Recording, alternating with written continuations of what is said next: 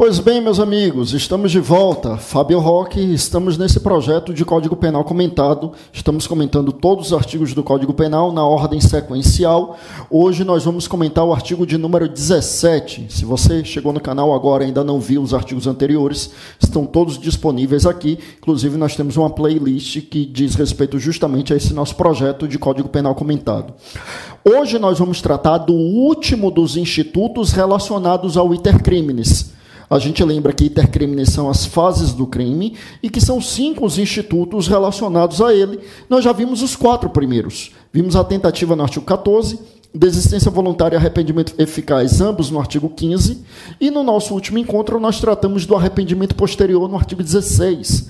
Hoje a gente vai tratar do artigo 17, que trata do crime impossível, também chamado de tentativa inidônea é, a tentativa tem algumas terminologias assim, né? A tentativa, por exemplo, a, a desistência voluntária, que está no artigo 15, por exemplo, ela é chamada de tentativa abandonada. E a tentativa inidônea é justamente o crime impossível. Tentativa propriamente dita é tentativa idônea. Significa dizer que é uma tentativa que tinha idoneidade, ou seja, tinha aptidão para a consumação.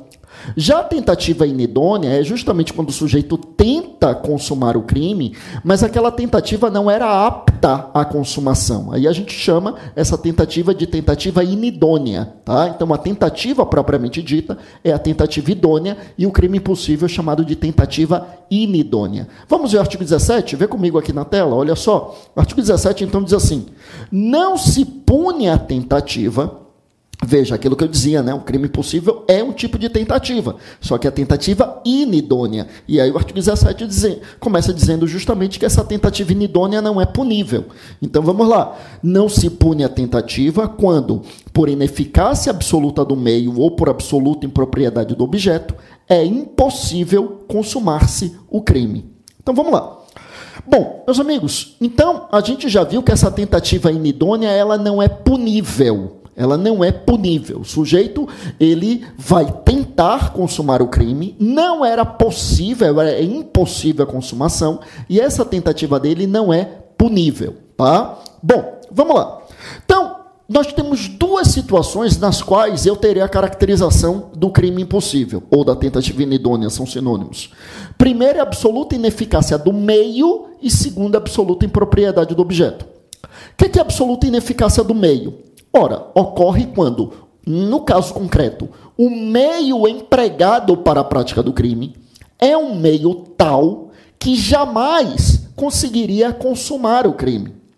Então, é o exemplo do sujeito que tenta matar a vítima ministrando-lhe uma dose de veneno, mas por equívoco pegou a substância errada e ministra uma substância que é absolutamente uh, incapaz de produzir qualquer tipo de lesão ah, ou seja, uma substância absolutamente inofensiva. Nesse caso, veja que eu tenho um meio que é absolutamente ineficaz. É um crime possível. Seria impossível, por exemplo, consumar o crime quando, no lugar de uma dose de veneno, né, uma pequeníssima dose de um veneno absolutamente letal, mas o sujeito pegou por equívoco uma pequeníssima dose de açúcar. Com essa pequeníssima dose de açúcar, não importa o quão o sujeito fosse diabético, ele não seria levado a óbito, e ainda assim, para melhorar o exemplo, vamos imaginar que é uma pessoa é, que não tem diabetes ou não tem qualquer outro tipo de doença pré-existente.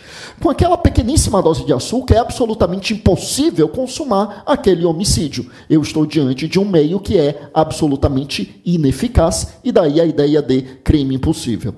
Um outro exemplo seria o sujeito que tenta matar a vítima com uma arma de brinquedo. E eu utilizo o exemplo da arma de brinquedo propositadamente, justamente para te lembrar que essa arma de brinquedo é um meio absolutamente ineficaz para o homicídio, por outro lado, é totalmente eficaz para a consumação do crime de roubo. Lembra que a arma de brinquedo no roubo não faz incidir a causa de aumento de pena. A causa de aumento de pena no roubo é para o emprego de arma e não para o brinquedo, ainda que seja um brinquedo parecido com a arma. Só que o emprego do brinquedo, ele tem plena aptidão para intimidar a vítima. Ou seja, o, brinquedo ele pode conduzir à caracterização da grave ameaça, que é uma das hipóteses de consumação do crime de roubo. Então, a arma de brinquedo, eu repito, um exemplo que eu utilizei propositadamente para dizer que é um meio ineficaz para a consumação do homicídio, absolutamente ineficaz, mas é plenamente eficaz, por exemplo, para a consumação do crime de roubo, tá? Bom, uh, que mais, meus amigos? Aí veja né, que o artigo 17 ele não fala apenas do meio absolutamente ineficaz, mas ele fala também do, uh, do objeto, uh, a impropriedade absoluta do objeto. Né? O que é essa absoluta impropriedade do objeto? A gente precisa entender que o objeto aqui é o objeto material do crime. Objeto material, meus amigos, é a pessoa ou a coisa sobre a qual recai a conduta criminosa. A pessoa ou a coisa sobre a qual recai a conduta criminosa. No homicídio, por exemplo, a conduta criminosa está caracterizada no verbo matar. Quem mata, mata alguém. Então, o objeto material é o alguém, é a própria vítima. Já no furto, a conduta criminosa é o verbo subtrair. E quem subtrai, subtrai coisa alheia móvel para si ou para outra. Então, o objeto material no furto é justamente a coisa alheia móvel. Então, o objeto material é assim: ou é uma pessoa ou é uma coisa. Às vezes pode ser os dois, né? como no roubo. O roubo eu emprego violência ou grave ameaça contra a pessoa, ou reduzo a pessoa à impossibilidade de resistência, e eu subtraio a coisa. Então eu tenho como objeto material tanto a pessoa quanto a coisa.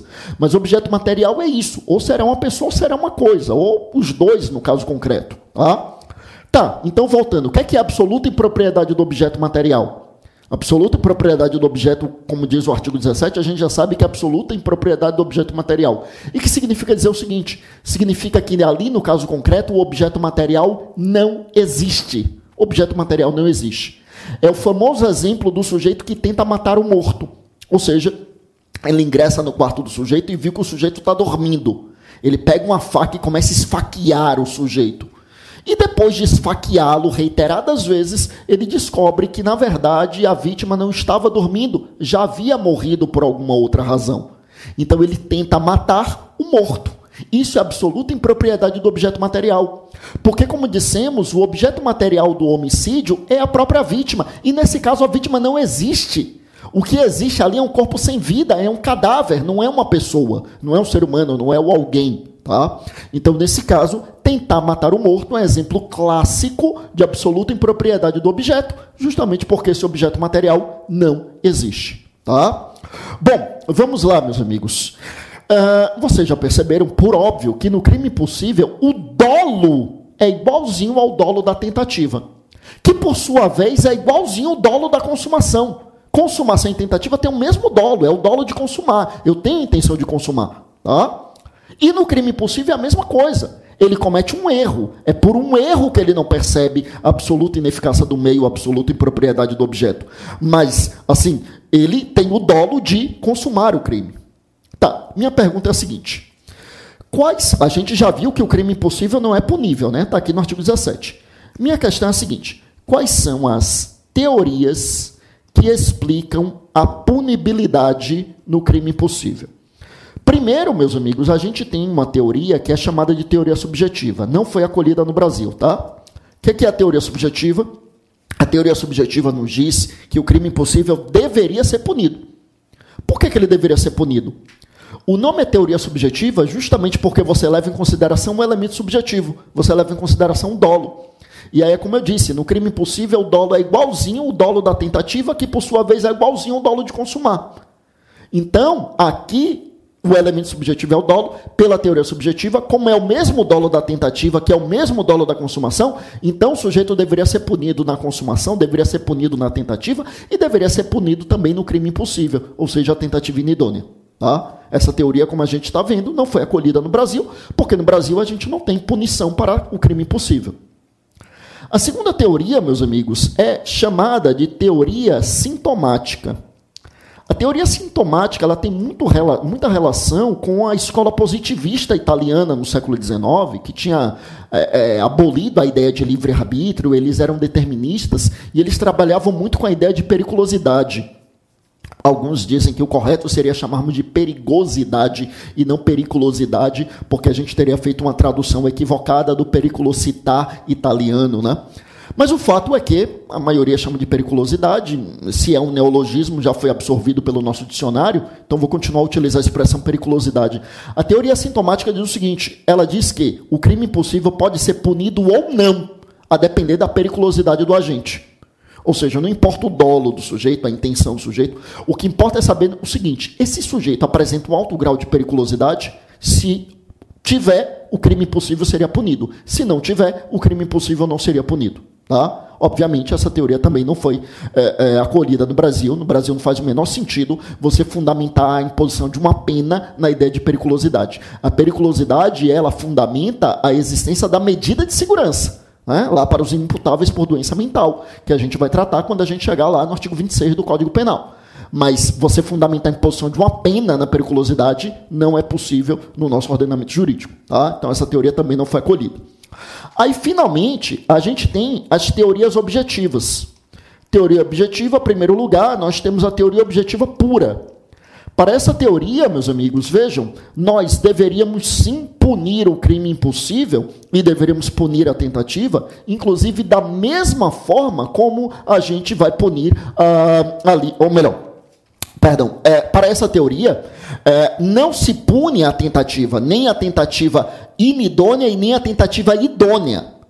Para, essa, para essa hipótese, significa dizer, a gente não puniria nem na hipótese de absoluta ineficácia do meio ou impropriedade do objeto, e também não puniríamos no caso de relativa ineficácia uh, do meio ou impropriedade do objeto. A gente já viu que também não é a nossa teoria. Né? A te, nossa teoria é a última, é a chamada de teoria objetiva temperada, teoria objetiva temperada. E aí tem alguns sinônimos, né? Você pode chamar de objetiva temperada ou teoria objetiva mitigada, matizada, né? ou seja, é uma teoria objetiva, mas com algumas mitigações. Então, uh, é exatamente a nossa teoria. Essa teoria que nos diz que a gente vai punir a tentativa com a pena diminuída em relação à consumação e a gente não pune a tentativa inidônea, ou seja, a gente não pune o crime possível. Ou seja, quando eu tenho relativa ineficácia do meio ou impropriedade do objeto, é a tentativa idônea, eu vou punir com a pena diminuída. Mas quando é absoluta ineficácia do meio e impropriedade do objeto, é a tentativa inidônea, também chamada de crime impossível, não se pune. Tá? Com isso, meus amigos, a gente finalmente fecha esses institutos do intercrimes que vão do artigo 14 até o artigo 17. Próximo vídeo a gente já vai trazer o artigo 18 tratando de elemento subjetivo. É no artigo 18 que a gente trata de questões relacionadas a dolo e a culpa. Até a próxima, fiquem com Deus, bons estudos.